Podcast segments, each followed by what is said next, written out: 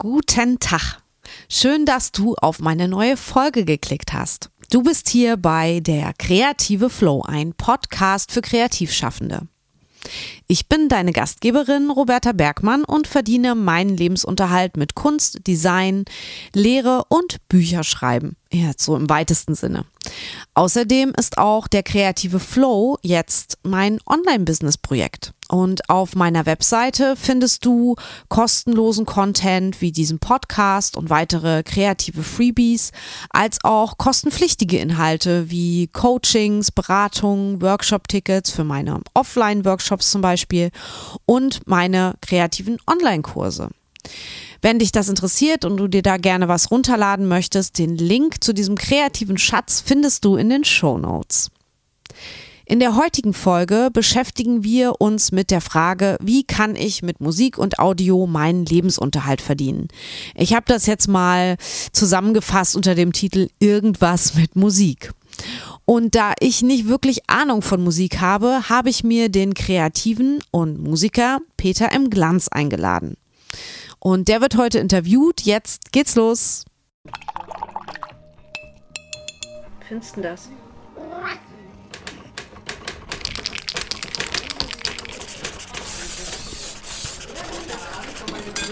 Der kreative Flow, ein Podcast für Kreativschaffende.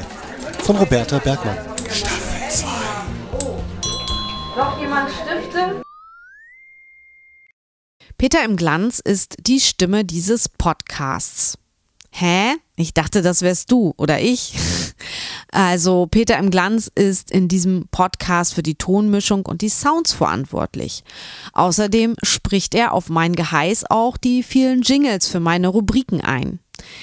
Und ich dachte damals, als ich mir den Podcast ausgedacht habe, dass eine männliche Stimme ein ganz schöner Gegenpart zu meinem Gequassel wäre. Und daher ist Peter für mich die Stimme.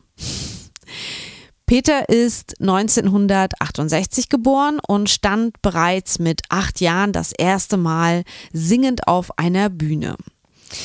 Diese Leidenschaft, die damals vermutlich noch keine war, hat ihn im Laufe seines ereignisreichen Lebens nicht wieder losgelassen. Also die Leidenschaft für Musik. Er spielte in unzähligen erfolgreichen und nicht so erfolgreichen Bands. Er supportete so live viele Musiker, wie zum Beispiel Größen wie Rammstein, die Rolling Stones, die Simple Minds und Chaka Khan. Also er hat wirklich viel erlebt. Und Peter nahm mit unterschiedlichen Bands und Projekten circa 30 Studioalben auf und veröffentlichte etwa die Hälfte davon bei Major und bei Indie-Labels. Doch Peter ist auch als Komponist unterwegs. Er vertonte circa 85 Theaterstücke für die freie Szene, also für die freie Theaterszene, aber auch für staatliche Theater.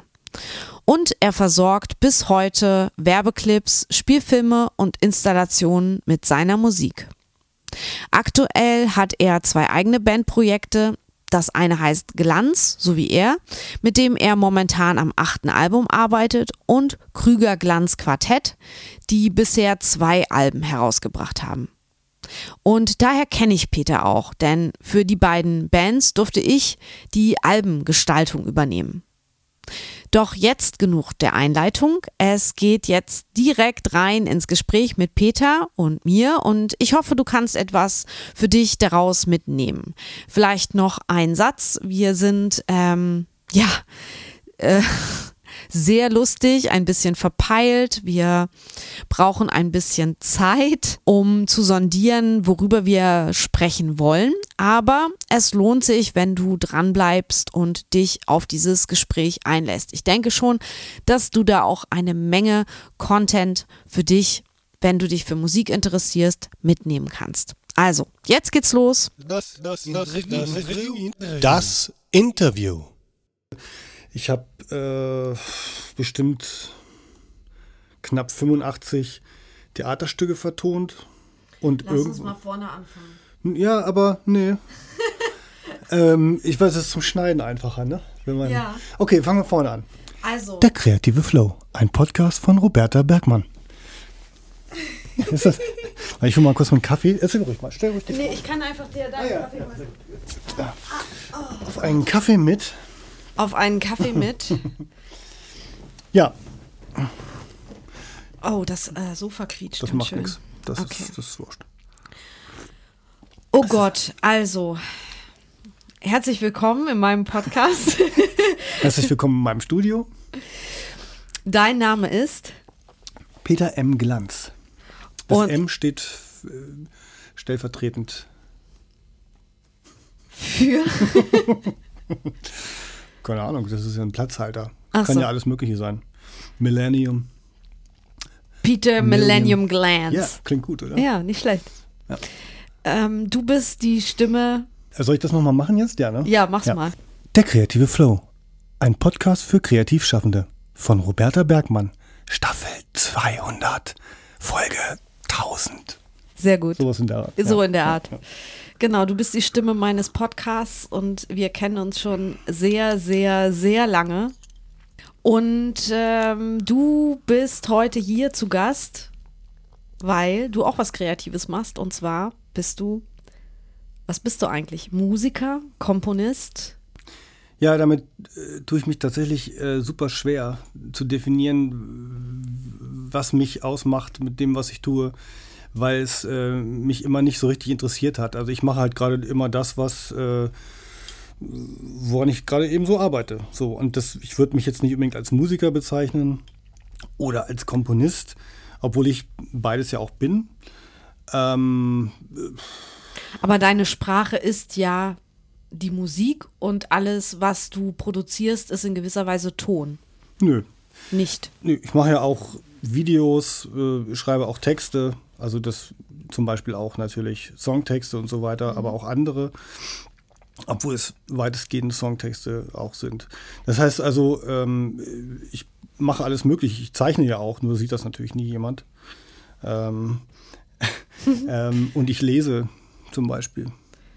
Du liest vor oder was Nee, liest du? äh, kreatives Lesen. Wer kennt es nicht? Das kreative Das Lesen. kreative Lesen, ja. ähm, was, aber du würdest schon sagen, hauptsächlich machst du Musik. Jetzt wollen wir es mal nicht verkomplizieren. Die Leute sollen ja nicht schon am Anfang unseres Interviews verwirrt sein. Ja, also ich mache Musik äh, auf jedwede Art. Also das kann live sein, das kann im Studio sein, ähm, das kann äh, können Auftragsarbeiten sein oder sogenannte Musikmusik, also so quasi für, für sich selbst.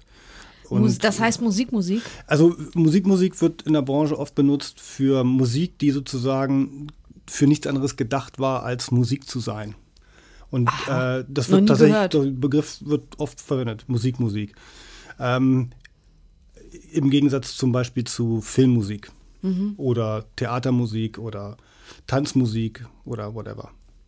Und wie heißt das, wenn ein, wenn man eine Band hat, die Musik macht? Ist das auch Musik, Das Musik? ist eigentlich Musikmusik, ja. ah, Im normalen Fall nennt man es natürlich Musik, aber jetzt für eine Abgrenzung, äh, äh, jetzt im, im Businessbereich, wenn es um äh, was weiß ich, Werbeagenturen geht und so weiter, damit die wissen, worüber man spricht, ähm, ist das dann, ist der Terminus oft Musikmusik, damit jeder weiß, da gibt es irgendwo eine Platte, ich komme ja aus der alten Welt, gibt es irgendwo eine, eine Schallplatte, die kann man irgendwo im Laden kaufen und das dann überspielen und unter einen Film legen.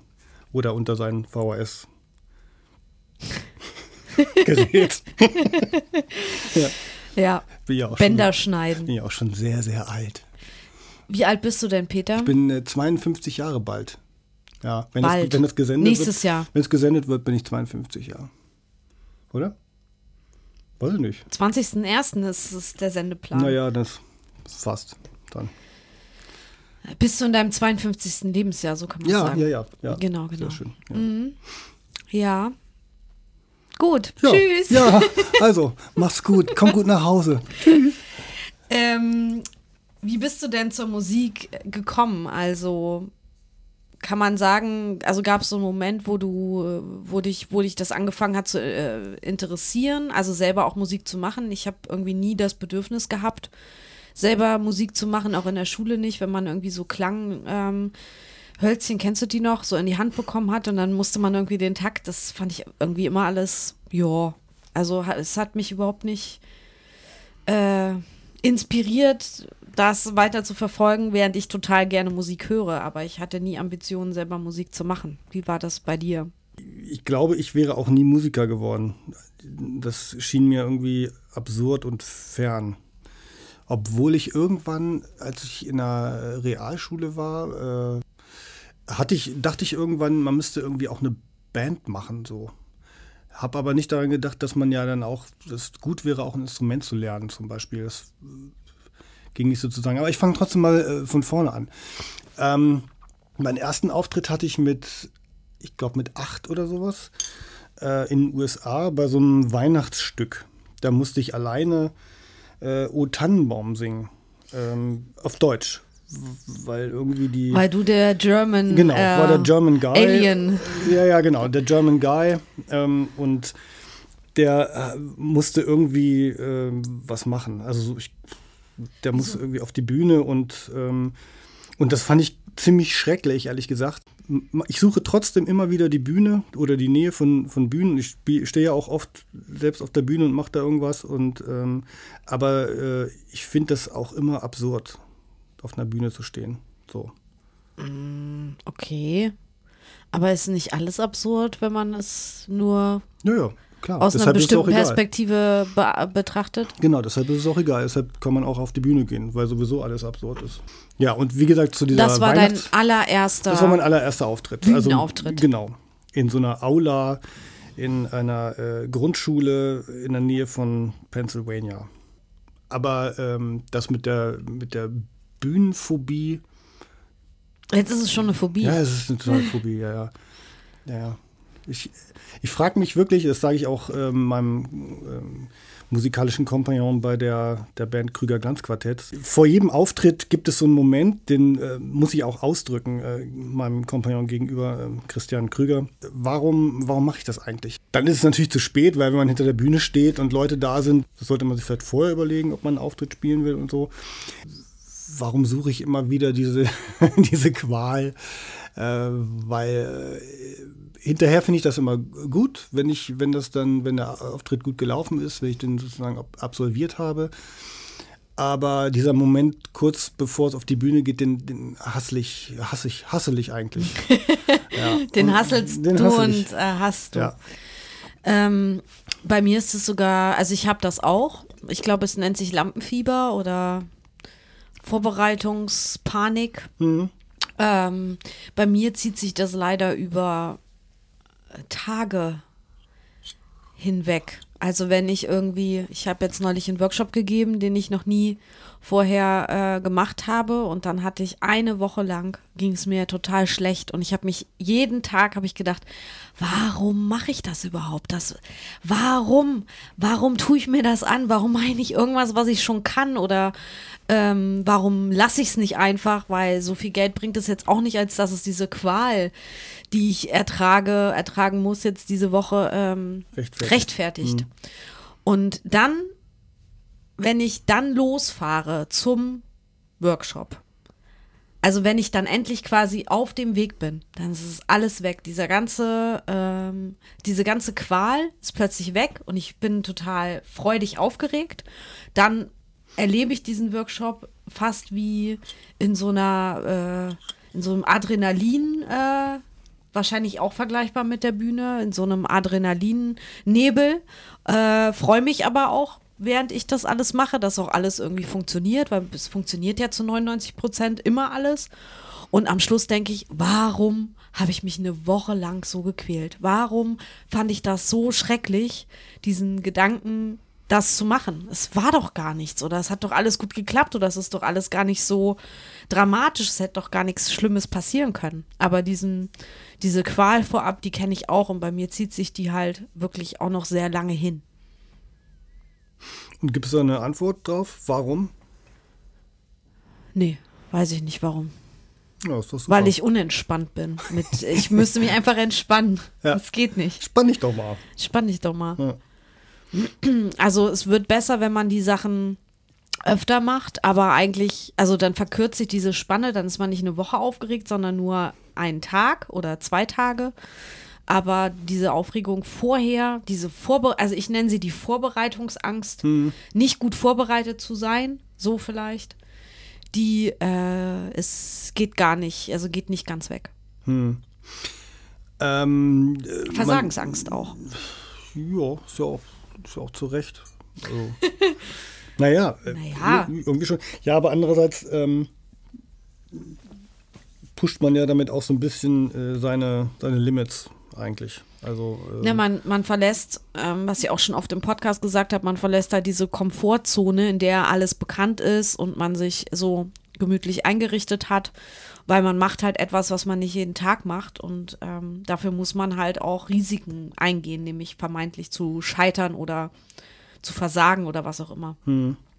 Ja, ich, ich, ich hasse diesen Begriff. Ich mag den nicht. Dann sag was anderes. Nee, ich, ich, ich weiß keinen einen besseren. Also Okay. es gibt ja auch keinen, also der trifft es ja auch total gut. Ich mag nur dieses Wort nicht. Es ist eine reine phonetische Sache, glaube ich. Versagen. Nee, nee. Kom Scheitern. Komfortzone. Ach, Komfortzone. Ja.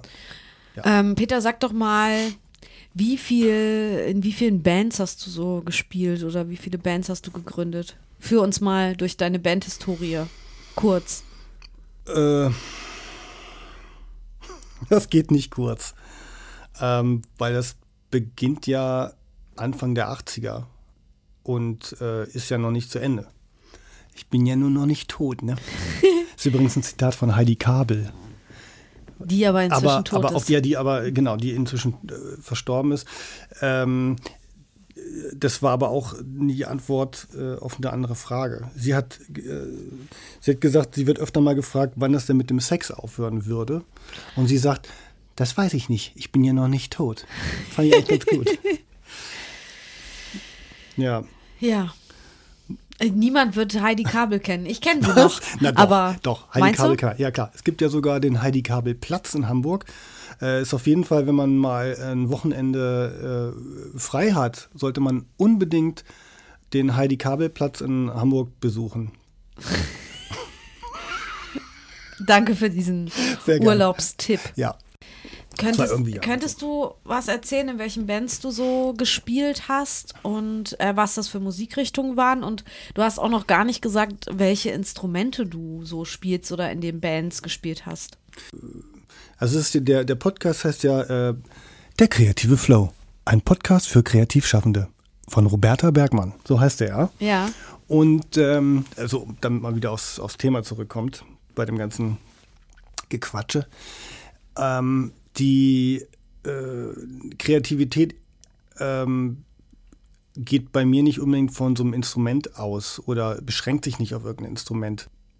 Von da, aber trotzdem würde ich nicht, würde ich mich nicht so als Instrumentalisten bezeichne ich mich sowieso nicht. Also ich könnte aus jedem Instrument eigentlich irgendwas rausholen. Das ist jetzt nicht unbedingt dann so, wie man das typischerweise erwarten würde. Ähm, aber für mich eines der Hauptinstrumente ist tatsächlich der äh, Computer. Und zwar nicht, um damit klassisch Computermusik zu machen, ähm, oder das nur als Tongenerator zu verwenden oder als ähm, äh, oder womöglich, was viele natürlich auch machen, so Tools benutzen, die äh, auf Knopfdruck allein Musik herstellen, sondern äh, den Rechner kann man vor allem dazu benutzen, Dinge zusammenzustellen, äh, auszuprobieren, wirklich kreativ mit Material umzugehen, was äh, man aufgenommen hat, was in so einem, ja, ich, ich benutze das, den Begriff auch nicht so häufig, also Flow, aber manchmal ist es so, dass man einfach rumbastelt, wenn man im Studio ist, Sachen verfolgt, ein bisschen rumprobiert, experimentiert und dieses Material muss ja irgendwie zusammengestellt und in irgendeine Form gebracht werden. Und da fängt es halt an, spannend zu werden. Und da ist halt eben Computer auch sehr hilfreich, weil man dann damit weiter rum experimentieren kann und die, die Grenzen von akustischen Musikinstrumenten, die äh, naturgemäß vorhanden sind, dann eben auch zu sprengen. Mir kam, also ich würde gerne manchmal deine Fragen selber beantworten. Ja. Also Peter Du weißt, dass ich mich spielt immer so ein auf jeden Fall Schlagzeug, das habe ich schon gesehen. Also jetzt von den akustischen Instrumenten, so hast du die genannt, ähm, spielst du auf jeden Fall Schlagzeug, Gitarre, Keyboard, Klavier. Die Frage ist natürlich, Peter wird sagen, nein, spiele ich gar nicht. Ich, ich mache nur so ein bisschen damit rum. Aber Fakt ist, du kannst damit schon spielen. Also das ist ja nicht, du hast ja, ähm, ich kenne mich da jetzt nicht aus, aber äh, Akkorde und sowas äh, spielst du ja auch. Also du kannst ja damit Melodien machen. Wenn ich mich am Klavier setze, dann habe ich Töne, die passen aber alle nicht zusammen. Und deswegen würde ich schon sagen, du bist halt instrumental sehr begabt oder also, was auch immer du. Ich würde mich tatsächlich, also ich, ich muss jetzt nochmal zusammenfassen, ehe sich, Bitte. Ehe sich hier, ähm, Roberta, ehe du dich dir einen abbrichst dabei. Ja. Also, ähm, also ich sehe mich tatsächlich nicht als Instrumentalist. Und selbst das hast ich, du schon gesagt. Und wenn ich auf der Bühne stehe und singe, dann sehe ich mich auch nicht als Sänger. Und wenn ich ähm, äh, Gitarre spiele, bin ich auch kein Gitarrist und ich habe zwar auch einen Bass und spiele den auch, aber ich bin kein Bassist. Ähm, nein, also weil tatsächlich ein Bassist, ich arbeite eben auch sowohl im Studio als auch ähm, live mit äh, Stefan Stürmer zusammen, was wirklich ein wirklich top ausgezeichneter Bassist ist. Und ähm, wenn ich sagen würde, ich, ich, spiele Bass, also bin ich Bassist, dann ähm, ist das, ist, das wäre grotesk. Also Instrumentalisten beherrschen ihr Instrument und ich beherrsche äh, diese Instrumente nicht und das muss ich auch nicht, weil für das, was ich tue. Also wenn ich zum Beispiel wirklich jemanden brauche, äh, also wirklich einen guten Instrumentalisten brauche, für der Gitarre spielt, für, für Keyboard, für Geige, für was weiß ich, was es alles gibt, dann arbeite ich mit denen zusammen und bitte sie quasi das, was ich vorher äh, erarbeitet habe, auf ihre Weise zu spielen und das offen mit einem Niveau, was wirklich äh, handwerklich sehr ordentlich ist. Das bedeutet nicht, dass wenn ich manchmal Gitarre oder Bass spiele oder Keyboard und so weiter, dass ich nicht diese Parts, die ich dann entwickle, sogar besser finde als das, was ein wirklicher Bassist, Gitarrist, Keyboarder oder äh, Bratschist äh, spielen würde. Oftmals ist es so, dass ich äh, die Tracks niemals austauschen würde, weil, äh, weil die perfekt in diese Situation, in die Musik passen und so eine Stimmung äh, kreieren, die vielleicht, wenn man sich nochmal hinsetzen würde mit jemandem, der das Instrument wirklich spielen könnte, äh, kann, äh, nicht erreichen würde. Das ist eigentlich der Hintergrund. Deshalb trenne ich tatsächlich zwischen Instrumentalisten, die wirklich ihr Instrument beherrschen, und jemanden wie mich, die, der eben kreativ mit diesen äh, Instrumenten umgeht, aber eben in einer Werkstatt wie zum Beispiel in einem Studio, äh, bei dem die, die Tracks dann getweakt werden, verändert Was? werden, getweakt, also äh, verändert, ähm, äh, drauf rumgehauen, ähm, nicht mechanisch natürlich, sondern mhm. eben mit, äh, mit, mit irgendwelchen Tools.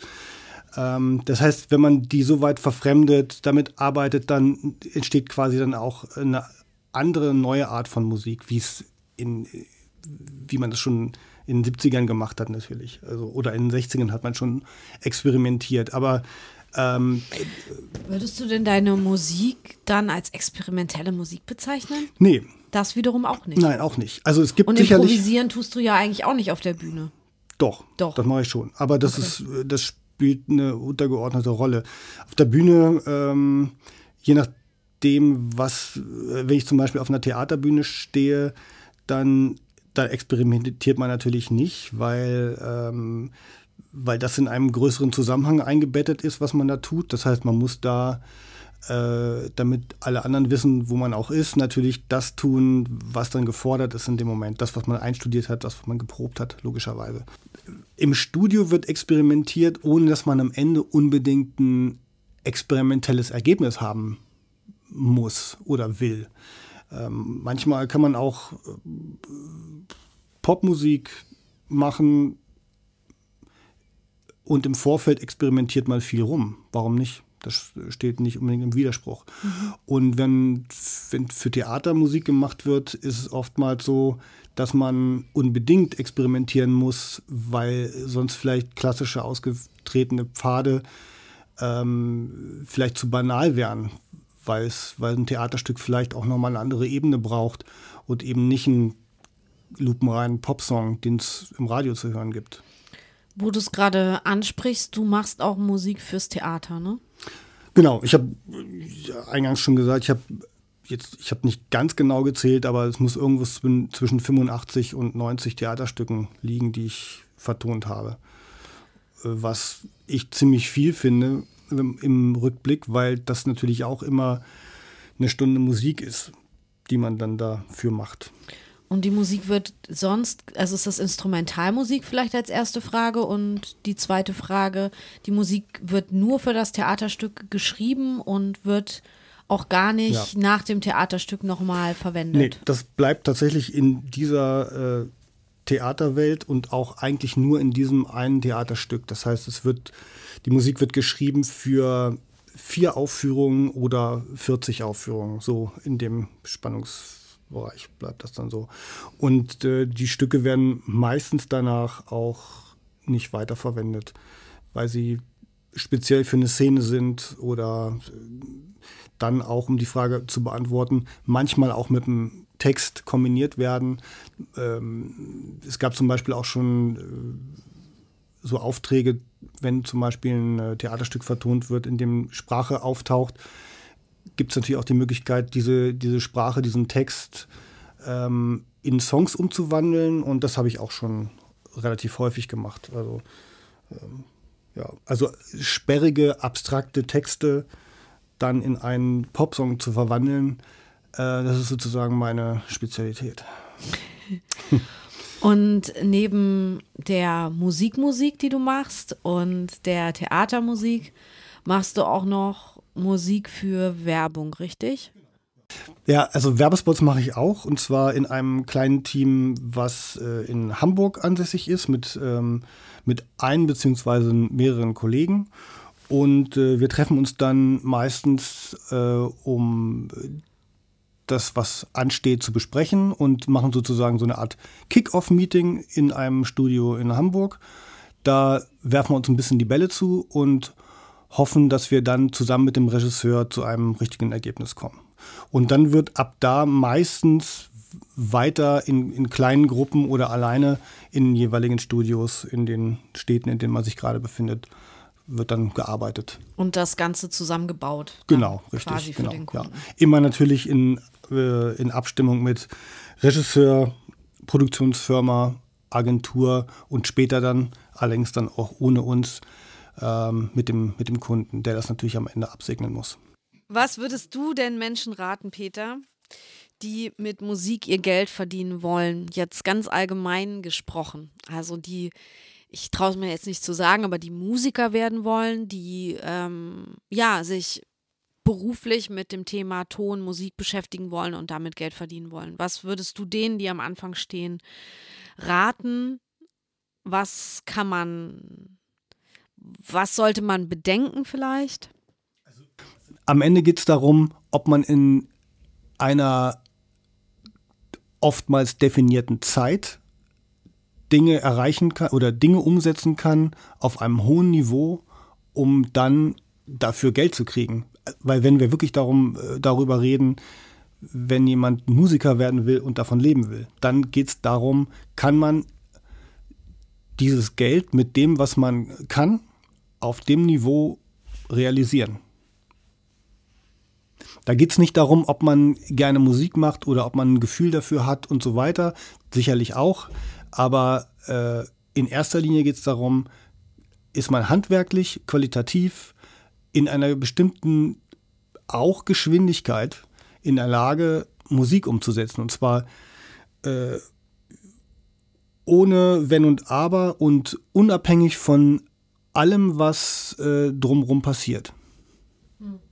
Das unterschätzt man immer, weil äh, es geht nicht darum, äh, kann man natürlich auch unterschiedlicher Meinung sein, aber ähm, letztlich muss man sich immer dann, wenn man einen Auftrag kriegt für irgendwas, und das ist egal, was es ist, ob es Musikmusik ist, wenn man einen Plattenvertrag hat, ob es ähm, ein Werbe-Jingle-Job ist, um das Böse zu sagen, äh, oder man muss ein, ein, ganzes Theaterstück vertonen oder einen Musical-Song schreiben oder was auch immer. Letztlich geht es darum, dass da irgendwo ein Termin steht und man muss sich ins Studio setzen und anfangen zu arbeiten und nicht darauf warten, dass einen die Muse piekst oder irgendwas, sondern es geht einfach darum, äh, dass man die Ideen hat und es umsetzen kann, wenn es gefordert ist. Mhm. Hast du Lust, über deine Band Sonnet zu reden? Nein. Kurze Pause. Bitte holen Sie sich ein Getränk. Gleich geht es weiter mit Teil 2 dieser Folge.